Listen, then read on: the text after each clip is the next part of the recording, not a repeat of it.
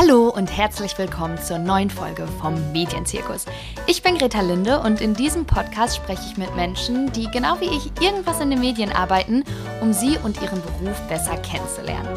Heute spreche ich mit Markus Linde. Wie man schon hört, wir sind verwandt. Markus ist mein Onkel und arbeitet als, naja, Raussucher für Musik in Werbung. Markus hat aber auch eine Karriere bei diversen Plattenlabels und ähm, Verlagen hinter sich. Darüber sprechen wir gleich auch noch. Und vor allem interessiert mich dein Weg, wie du da hingekommen bist, wo du jetzt bist. Ähm, bevor wir das alles angehen, erstmal ganz herzlich willkommen. Ich freue mich, dass du da bist. Guten Abend, ich freue mich auch. ähm, bevor wir gleich anfangen, was genau du erstmal machst, habe ich mich gefragt, ob dein Beruf überhaupt irgendeinen offiziellen Namen hat das ist ja kein Lernberuf äh, oder einer, den es bei der Handelskammer oder so gibt. Ähm, der ist landläufig bekannt oder am bekanntesten, glaube ich, als Music Supervisor. Äh, Music Supervisor trifft es aber nicht genau. Ich kann nachher mal erklären, was, was Supervisor eigentlich ist, sodass das dann je nach Bedarf Music Supervisor, Music Agent, äh, Musikberater, ähm, und Musikrechteklärer ist. Aber mhm. meistens Musik, Music Agent, Musikagent ist, glaube ich, das ja. am meisten treffende. Mhm. Du hast quasi schon die perfekte Überleitung geboten, weil du ja meintest, das ist kein klassischer Lern- oder Ausbildungsberuf. Ähm, was hast du überhaupt gelernt oder ausgebildet, dass du dann im Endeffekt da gelandet bist, sage ich mal? Ähm, tatsächlich akademisch habe ich nichts gelernt, beziehungsweise ich habe ein abgebrochenes Kunstgeschichtsstudium, ähm, bin aber während der Studiumszeit äh, in meinen Wunschberuf oder in, in mein Wunschfeld reingewachsen. Ähm, ich wollte immer was in der Musikbranche machen. Und als ich so als sich das Musik äh, beruflich zu verfestigen begann, gab es da so überhaupt gar keine Ansätze. Also man wusste nicht, also ich wusste, dass es Plattenfirmen gab, aber das war es dann auch schon und Musikzeitschriften. Ähm, hatte aber das Glück, dass ich äh, dann irgendwann die Idee hatte, vielleicht werde ich Musikjournalist, dann lerne ich dann mich damit auseinanderzusetzen und treffe bestimmt ganz viele Künstler auf dem Weg. Das war die eigentliche naive Idee. Dann bin ich tatsächlich durch Zufall Musikjournalist geworden, weil ich im, während des Studiums angefangen habe, äh, für eine Stadtzeitung zu schreiben und äh, Plattenrezensionen zu machen.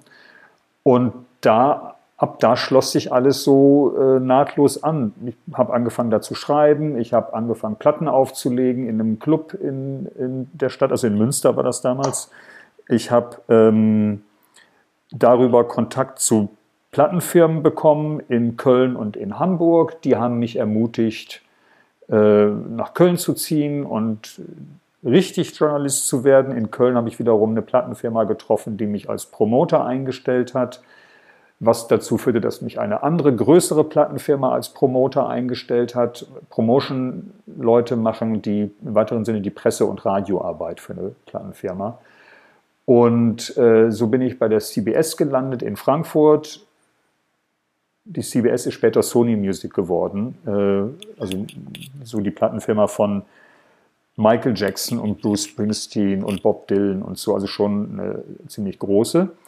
Ähm, dann bin ich da im Haus ins Marketing gewechselt, also habe dann doch gelernt, dass Presse dann doch nicht das Ende der Weisheit ist, sondern dass ich eigentlich da auch noch ganz andere Sachen machen möchte. Und ähm, bin auch mal bei einer anderen Firma gewesen, bei der BMG in München, dann wieder nach Frankfurt zurück und da dann äh, AR-Manager geworden. Ein AR-Manager ist derjenige, der dann Künstler unter Vertrag nimmt, also sucht und unter Vertrag nimmt für die, für die Firma und deren Platten produziert und ähm, das Ganze hat sich dann über einen Zeitraum von äh, so frühe, 80, frühe 80er bis Mitte der 90er ist erstreckt dieser ganze Teil.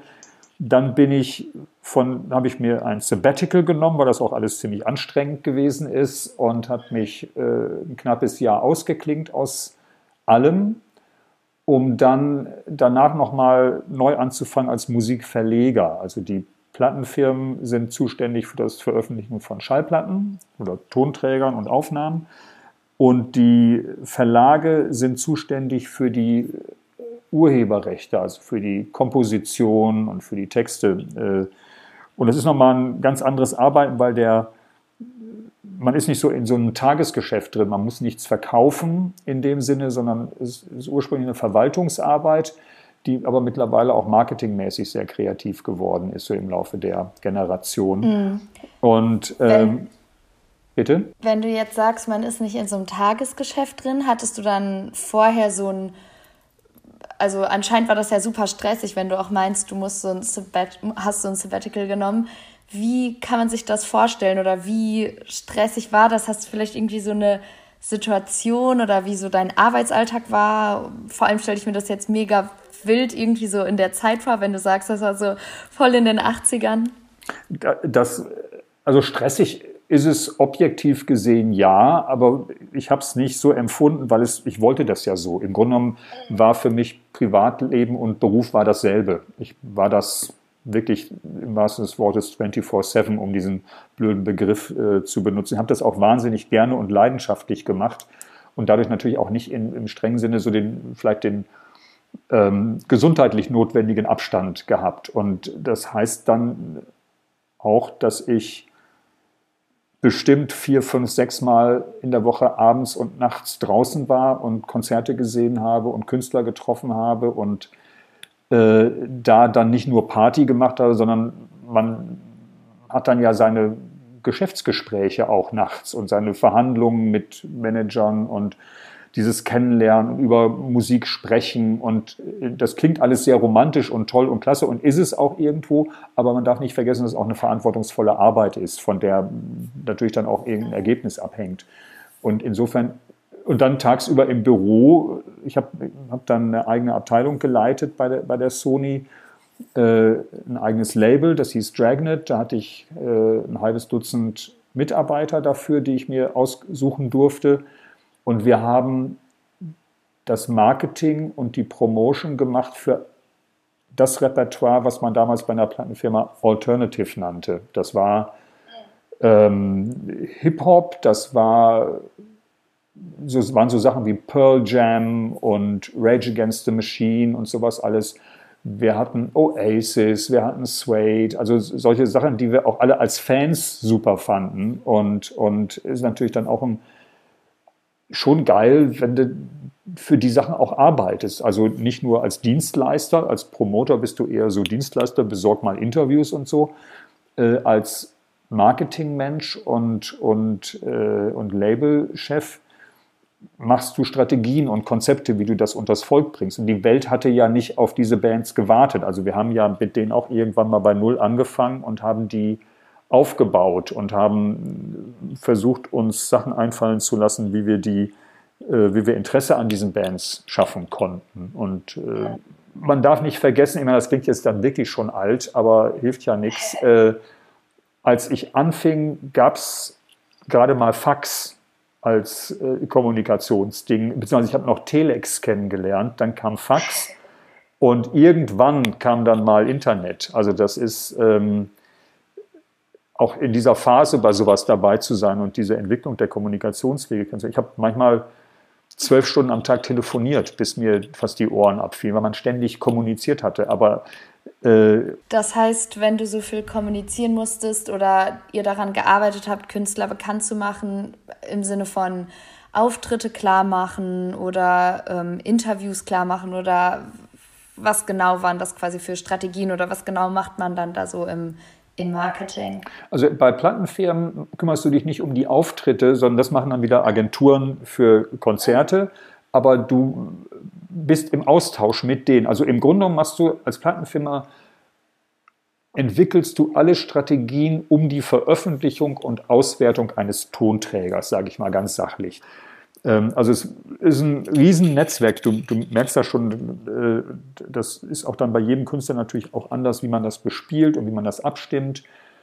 Ähm, es hat wahnsinnig viel Spaß gemacht und ich habe da auch mit zunehmender Verantwortung sehr viel gelernt, auch was die, also nicht nur die Mentalitäten dahinter angeht, wo das herkommt von künstlerischer Seite, also dass, dass es nicht vom Himmel fällt und, und äh, auch die, äh, eine gewisse Entmystifizierung des Künstlers findet natürlich auch statt. Das meine ich jetzt auch eher positiv als, als negativ, weil man ist, man arbeitet zusammen, man ist Kollege, man, klar hat ein Künstler immer gepampert nach außen hin und so, aber man hat auch nicht selten auch anstrengende und unangenehme Sachen zu besprechen. Ja. So, äh, ich glaube, das ist auch in jedem Job irgendwie so. Also manchmal lese ich Texte und denke so, ah ja, ich weiß genau, warum die das als Einstieg gewählt haben. Oder manchmal finde ich so im Fernsehen, dann sehe ich Witze und weiß genau irgendwie, wie das gebaut wird. Also ich denke mal, das war dann irgendwie ähnlich, dass man so checkt, okay, das ist irgendwie doch ein Mensch oder so und so funktioniert das und das. Ja.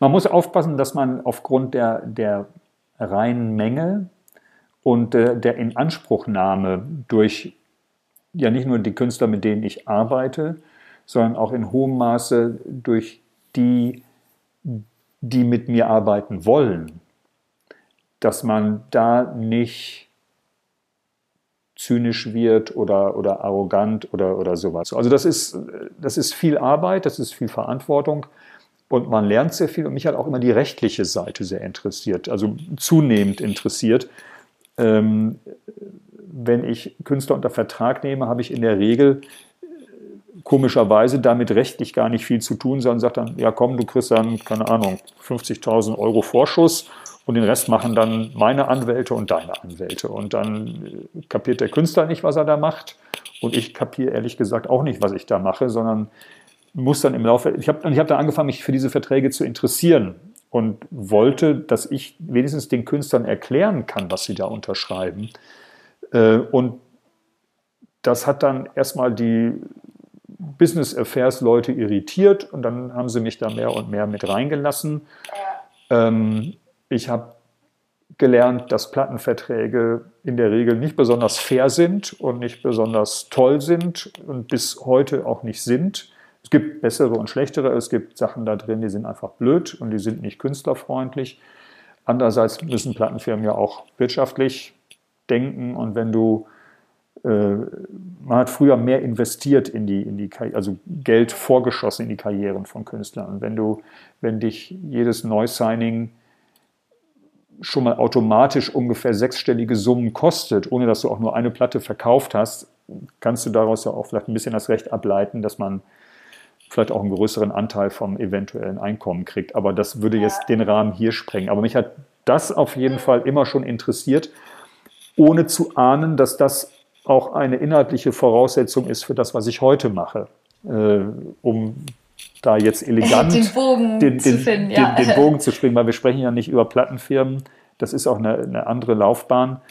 Äh, ich hab, bin dann Verleger geworden, hat, sagte ich ja schon, und habe mich dann über mehr über Urheberrechte und Komponistin, äh, Songwriter und so äh, äh, auseinandergesetzt und, und informiert. Das sind nochmal andere Verträge, sind auch andere Rechte-Situationen. Ich finde das Urheberrecht eine super spannende Geschichte, weil es eines der ältesten und als solches weltweit gültigen Gesetze ist. Eines der wenigen, die überall auf der Welt sehr ähnlich sind und das hat dann zwangsläufig, also auf der Verlagsseite, ich habe für einen ähm, sehr tollen kleinen Verlag hier in Hamburg gearbeitet. Die Freibank Musikverlage wurden ähm, auch in den frühen 80er Jahren gegründet, späte 70er, frühe 80er Jahre.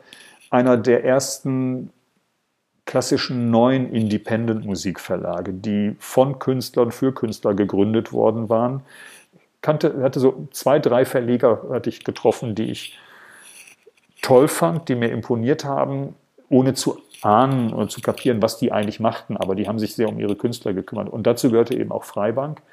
Und als die mich fragte, ob ich mir vorstellen könnte, für die zu arbeiten, der Geschäftsführer von Freibank zog nach London, um für Sony Music zu arbeiten, lustigerweise, und fragte mich, ob ich als sein Nachfolger Freibank leiten wollte. Und äh, da ich sage, ich habe keine Ahnung davon, da bringe ich dir bei. Und äh, da hatten wir noch zwölf Stunden Zeit und dann äh, be bevor er ging. Und dann hat er mir das in so, einer, in so einem Crashkurs erklärt alles und den Rest habe ich von ganz tollen äh, Mitarbeiterinnen und Mitarbeitern und Learning by Doing wieder gelernt, mhm. sehr intensiv. Und, und wie bist du dann von da zum, also da war dann ja auch schon eine Verleger und Recht und so, wie bist du dann von da quasi dahin gekommen, was du jetzt machst, beziehungsweise du bist da ja nicht mehr, du bist ja selbstständig, oder? ich bin selbstständig. Ich bin bei Freibank tatsächlich noch so ein bisschen Gesellschafter. Also ich hatte dann, äh, habe da auch äh, Anteile an der Firma bekommen, aber im sogenannten operativen Alltagsgeschäft bin ich da nicht mehr drin. Aber eigentlich war dieses Reinwachsen, speziell in Musik für Werbung, war ein sehr organisches. Leute fragten, wir hatten was, was die wollten. Mich hat es mehr und mehr interessiert. Und irgendwann hat sich eine Konstellation ergeben, wo zum einen unser alter Geschäftsführer aus London zurückkam. Das war dann, keine Ahnung, sieben, acht Jahre später. Ähm, ich habe parallel noch eine Künstlerin gemanagt und das ließ sich auch arbeitszeitmäßig nicht mehr so ganz mit der Freibankleitung vereinbaren. Und dann kam quasi, mein alter Kollege kam zurück, ich konnte dann dadurch da raus. Und mittlerweile hatten wir so zwei, drei größere Werbedeals bekommen. Und ich habe gesagt, das würde ich jetzt gerne hauptberuflich machen als Selbstständiger.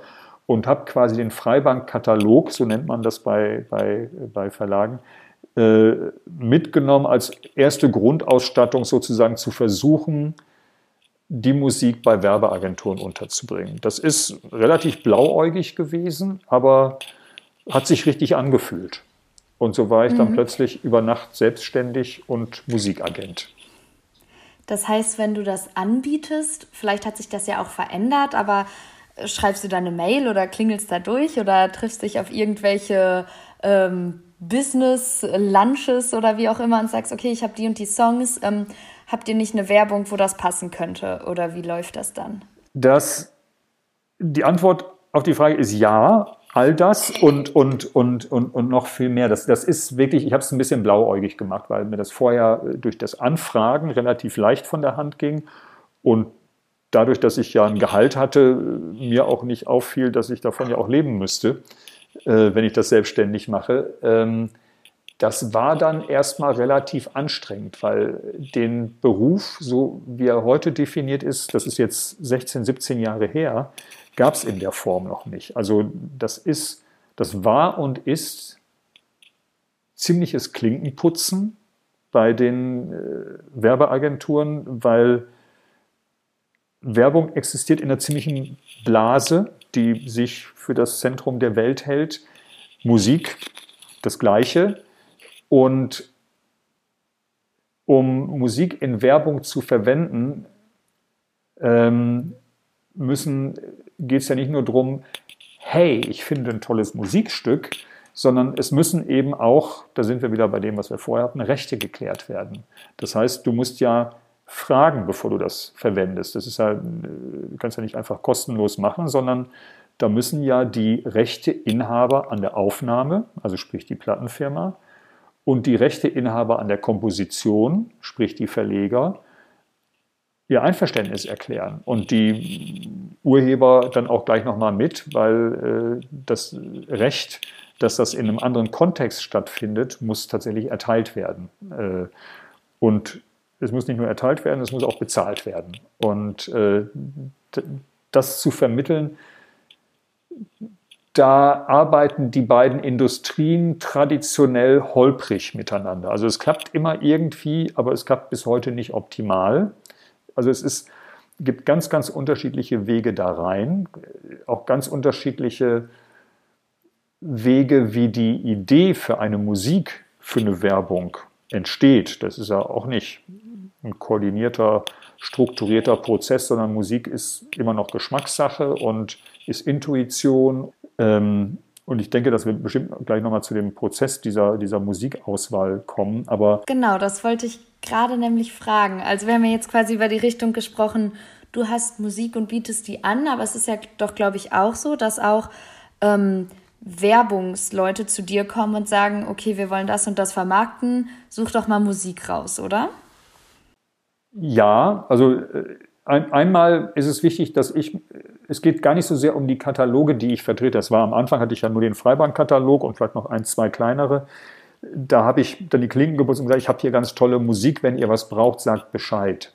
Ähm, tatsächlich werde ich am meisten in Anspruch genommen für zwei Sachen. Das eine ist, wir suchen für die Kampagne XY, die ungefähr so und so aussieht, eine passende Musik. Wir haben uns mal gedacht, so als Referenz, sowas wie das, sowas wie das. Wir stellen uns inhaltlich das vor.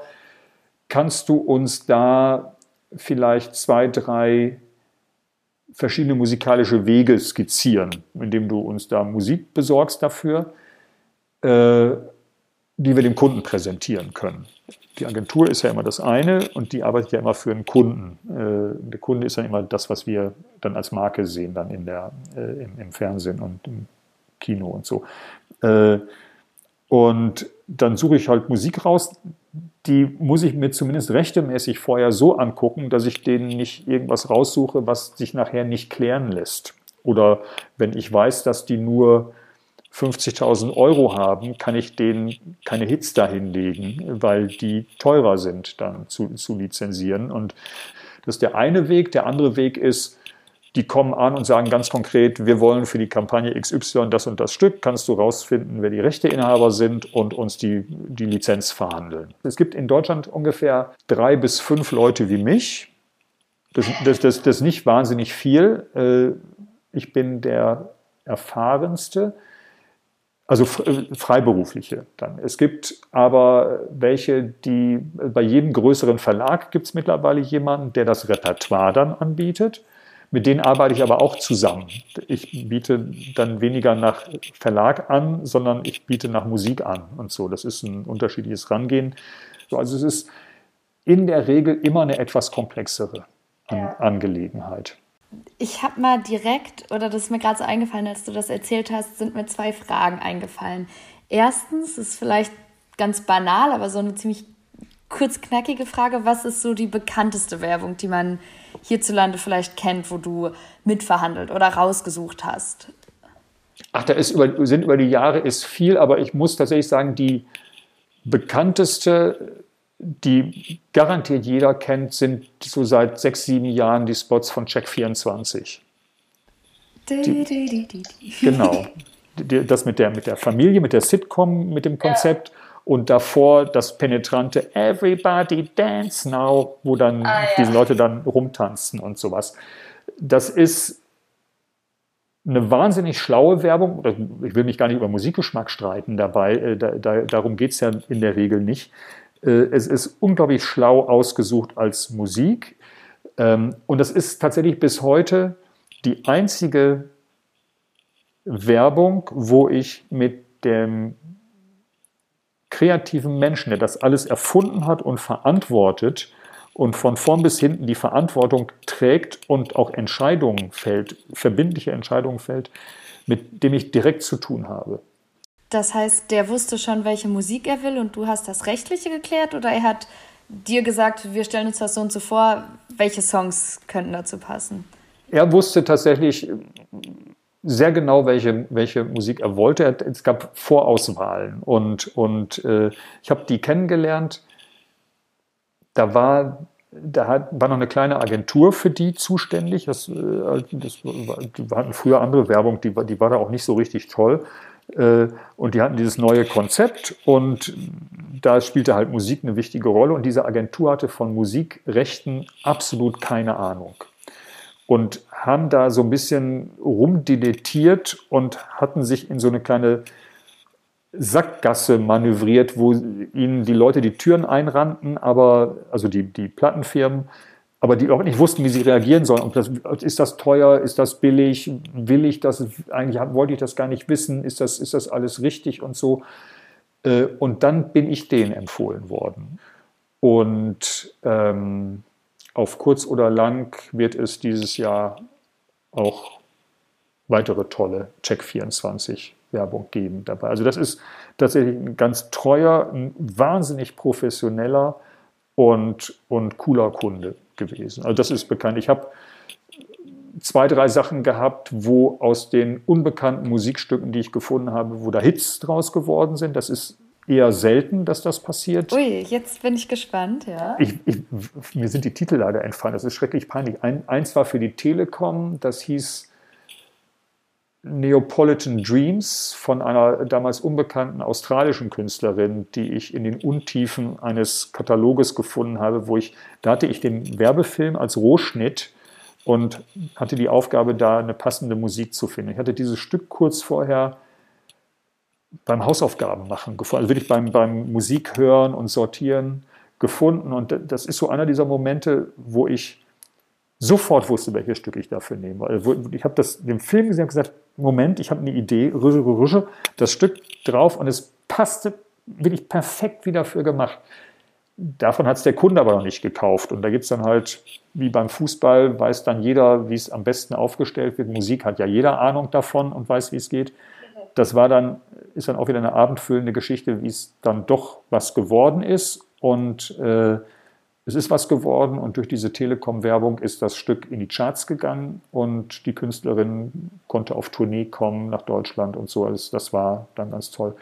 Oder ich habe eine. Ist das nicht ein total cooles Gefühl, irgendwie so zu wissen, boah, krass, die darf jetzt ja eigentlich meinetwegen eine Tour machen. Also es ist ja auch voll die Verantwortung oder irgendwie so, naja, willkürlich ist vielleicht das falsche Wort, weil du ja schon Ahnung davon hast, aber wenn man dann sieht, wie so ein Einzelschicksal davon abhängt, nur weil du äh, mal diese Musik gehört hast? Mich macht das immer ein bisschen demütig, weil, also es ist ein geiles Gefühl, da hast du vollkommen recht. Also speziell, wenn sich herausstellt, dass mein Gefühl, dass dieses Stück passen könnte, dann auch wirklich bestätigt ist. Das ist, das passiert sehr, sehr selten. Nicht, weil ich doof bin oder so, sondern weil die, weil da echt unheimlich viele Köche halt mitmalen, unheimlich viele Faktoren reinspielen. Da, da könnten wir in dieser Stunde, die wir uns unterhalten, nicht mal anfangen, das zu streifen, weil das ist unglaublich komplex. Ähm, es ist ein tolles Gefühl, wenn man das richtige Stück gefunden hat. Aber es, hat, es führt natürlich wieder zurück zu, zu dem, was ich bei der Plattenfirma hatte. Also dieses, es ist eine Verantwortung, es ist eine rechtliche Verantwortung, es ist eine Verantwortung dem Kunden gegenüber, der das einkauft, dass die das rechtlich sicher kriegen. Aber es ist für mich ein ganz wichtiger Anspruch, dass die Musikseite fair bezahlt wird dafür auch. Aber es muss eine Balance geben. Das, Wichtigste ist, dass so ein Deal zustande kommt, aber nicht um jeden Preis. Die Vorstellungen sind manchmal auf beiden Seiten ähm, unterirdisch. Hattest du das denn auch mal andersrum, dass du irgendwas vorgeschlagen hast, die meinten, ah nee, das passt nicht und dann war es später in den Charts oder so ein Moment, wo du dachtest, boah, hätten die mal auf mich gehört?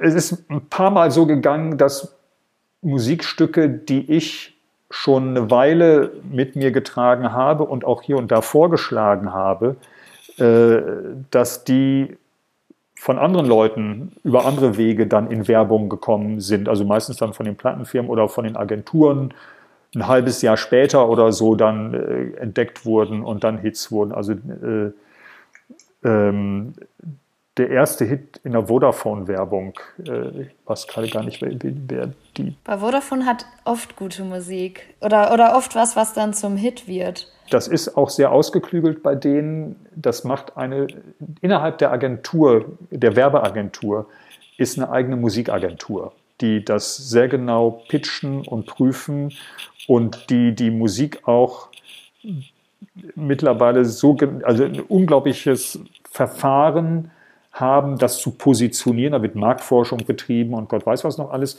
Und die dann in Abstimmung mit der Plattenfirma auch, die nehmen dann auch Stücke, wo dann auch schon die Marketingaktion dann dabei ist. Also das ist dann schon, da werden die Weichen schon entsprechend gestellt hinter den Kulissen. Das war bei den ersten beiden Spots aber noch nicht so. Und die erste, war das Portugal the Man? Nee, es war irgendwas anderes. Äh, egal, der, die erste Nummer hatte ich, hatte ich schon ein halbes Jahr vorher, äh, bevor die irgendjemand kannte in der Hand. Nützt mir heute auch nichts. Oder dieses äh, äh I don't care hier. I love it. Ah, I, ja. I, love it. Das, das habe ich angeboten wie Sauerbrot und kein Mensch wollte es haben. Und ein halbes Jahr später war es dann plötzlich in der, was war es, Cola-Werbung oder sowas. Ja, ich glaube Cola. Und lief bei mir auf Dauerschleife. Ja, aber das, das, das hatte ich als völlig unbekannten Titel schon Wochen, schon bestimmt ein halbes Jahr vorher, wenn nicht länger im Gepäck. Kann ich mir nichts für kaufen, ist schön, kann ich mir auf die Schulter klopfen, aber, aber das wird dir immer passieren äh, bei, bei, bei sowas. Oder im Idealfall passiert es immer. Das, das war jetzt, glaube ich, eine lange, Fra eine lange Antwort auf eine kurze Frage. Äh, du hast gefragt. Nee, welche. das war gut. Ich ich wollte gerade sagen, ich könnte noch ewig weiterreden. Der Podcast geht leider nicht ewig, aber so vielleicht zum Abschluss ähm, liegt mir eine Frage noch auf dem Herzen und ich habe mich gefragt, ob du das auch so in deiner Arbeit ähm, spürst oder vielleicht auch nur als Privatperson wahrnimmst. Und zwar verändert ja Streaming irgendwie so unseren Musikkonsum total im Sinne von äh, Songs werden äh, kürzer, weil man halt pro Stream bezahlt wird. Leute hören nur noch Playlists oder Empfehlungen, die der Algorithmus zusammengestellt hat. Kaum jemand hört irgendwie noch Alben und so weiter. Spürt man wahrscheinlich jetzt bei Werbung oder bei dem, was du speziell machst, nicht so. Aber das kriegst du ja wahrscheinlich auch mit. Also wäre die Frage jetzt eher sowas wie, nervt dich das oder macht dir das Angst? Siehst du das kritisch oder hat es vielleicht auch was Gutes? Ich kann das beruflich unter, mir unter verschiedenen Aspekten anschauen, äh, wie kritisch ich, also ich finde Streaming, ich finde das toll, dass das Musik verfügbar ist. Ich finde auch, dass eine Plattform wie Spotify äh, oder wie iMusic und all diese Sachen, das ist im Prinzip toll. Es ist nur Kacke, dass für die Musik nicht angemessen bezahlt wird über diese Plattform. Das kreide ich der Musikindustrie an, die sich da von den Firmen Spotify hat ja, ist ja keine Musikfirma, sondern ist eine Plattform. Apple ist keine Musikfirma, sondern eine Hardware, Software, Computerfirma. Äh, ähm, die Musikindustrie hat, die, die ja die Rechte am Content hat, hat irgendwann es nicht mehr geschafft, ihre Sachen zeitgemäß zu vermarkten und ist da wirklich gescheitert und auf die Schnauze gefallen und hat sich da die, die Butter vom Brot nehmen lassen von Leuten, die das besser können und hat sich die Konditionen diktieren lassen. Der Geist ist aus der Flasche raus und den kriegst du nicht wieder rein. Und das ist ein Riesenproblem, das wird auch ein Riesenproblem für die Musikindustrie sein, ähm, weil wenn Künstler davon nicht mehr leben können und wenn die Industrie sich kurzsichtigerweise selbst das Wasser dafür abgräbt, mal gucken, wo das, wo das alles hinführt. Aber grundsätzlich ist es schon toll, dass das Musik so verfügbar ist. Es führt dazu, dass Leute, die Musik nutzen, zum Beispiel Werbeagenturen oder Kunden, das Gefühl haben, dass Musik nichts wert ist, weil dafür individuell leider nichts mehr bezahlt wird. Leute kennen gerade mal den neuesten TikTok-Hit. Also entweder hast du Altsäcke, die mit Sachen ankommen, wo du sagst, Alter, bei aller Liebe, ich weiß, was du meinst, aber das kannst du nicht machen. Äh, dieses nicht mehr, Musik nicht mehr verstehen und aus dem Kontext rausreißen und eine Beliebigkeit da reinzubringen ist durch die Allverfügbarkeit von Musik natürlich gefährlich. Und wenn man sich überlegt, wie viel tausend und zehntausend Musikstücke jeden Tag und jede Woche veröffentlicht werden, ähm, ist das Finden von Musik für Werbung, ich mache ja nicht nur Werbung, ich mache, das ist vielleicht ein anderes Thema, ich mache auch Musik für Fernsehserien und, und auch Musik für Kinofilme. Ähm, da ist die Arbeit dann stellenweise noch deutlich anders, aber bei der Werbung, das ist mehr und mehr ein Lotteriespiel dann auch. Also es müssen schon sehr viele Faktoren zustande kommen, zusammenkommen, um da eine was wirklich befriedigendes, also für mich beruflich befriedigendes draus zu machen. Ähm, das ist schon einer großen Veränderung unterworfen. Man muss aber jeden Job individuell sehen. Aber das, die Digitalisierung, die Schnelllebigkeit, die TikTokisierung, das hat äh, großen Einfluss auf die Art, wie Musik gehört wird, wie Musik empfunden wird am Ende des Tages soll Musik in Werbung, die hat ja einen bestimmten Zweck. Die soll ja emotionalisieren und soll eine Verbindung herstellen und machen. Und das geht über einmal natürlich über bekannte Stücke, die für etwas stehen in hohem Maße, oder über interessante Stücke, die, die in irgendeiner Form, ich spreche gar nicht von Qualität, aber die in irgendeiner Form das erzeugen können und so. Und das zu finden, so diese, Trüffelschweinerei dann so dabei. Das, das lässt sich am Ende des Tages vielleicht mit künstlicher Intelligenz, vielleicht mit Marktforschung, vielleicht mit Tests und sowas alles machen, aber ein Bauchgefühl kannst du dabei nicht ersetzen. Und ich erlaube mir den romantischen Ansatz, äh, dann zumindest auf der, auf der Seite dieses Bauchgefühls dann immer noch dabei zu sein, weil irgendjemand muss es am Ende des Tages entscheiden. Ja, ein Bauchgefühl ist irgendwie ein optimistisches Schlusswort, finde ich. Ähm, ich könnte dir noch Stunden zuhören, aber der Podcast geht leider nicht Stunden. Deswegen jetzt erstmal vielen, vielen Dank, dass du da warst. Es hat mich sehr gefreut. Danke für deine Geduld des, über das ausschweifende Erzählen. Aber, aber du hast ja gefragt und du hast in der Vergangenheit angefangen. Insofern äh, ist es dann doch ein etwas breites Bild geworden. Aber du hörst, ich äh, spreche da gerne drüber, weil ich tatsächlich das Glück hatte, dass ich meinen Beruf immer geliebt habe. Und äh, das ist tatsächlich äh, trotz vieler frustrierender Elemente immer noch so und äh, von wegen Bauchgefühl. Wenn das Bauchgefühl negativ wäre, würde ich den Beruf auch nicht mehr machen. Ja, cool. Dann ähm, wir hören uns und bis zum nächsten Mal. Ich hoffe, dass euch diese Folge vom Medienzirkus genauso viel Spaß gemacht hat wie mir. Wenn das der Fall ist, dann abonniert den Podcast doch gerne hier auf Spotify, Apple Podcasts oder wo auch immer ihr den hört. Schreibt einen Kommentar und lasst eine Bewertung da. Das freut mich nicht nur, sondern das hilft auch mit dem Algorithmus. Und folgt auch dem Podcast auf Instagram. Den findet ihr unter Medien, äh, Medienzirkus-Podcast. und äh, da gibt es ganz viele Hintergrundinfos rund um das, was hier passiert, was hier gesagt wird und so weiter und so fort. Danke fürs Zuhören und ich freue mich aufs nächste Mal. Bis Donnerstag. Bis dann.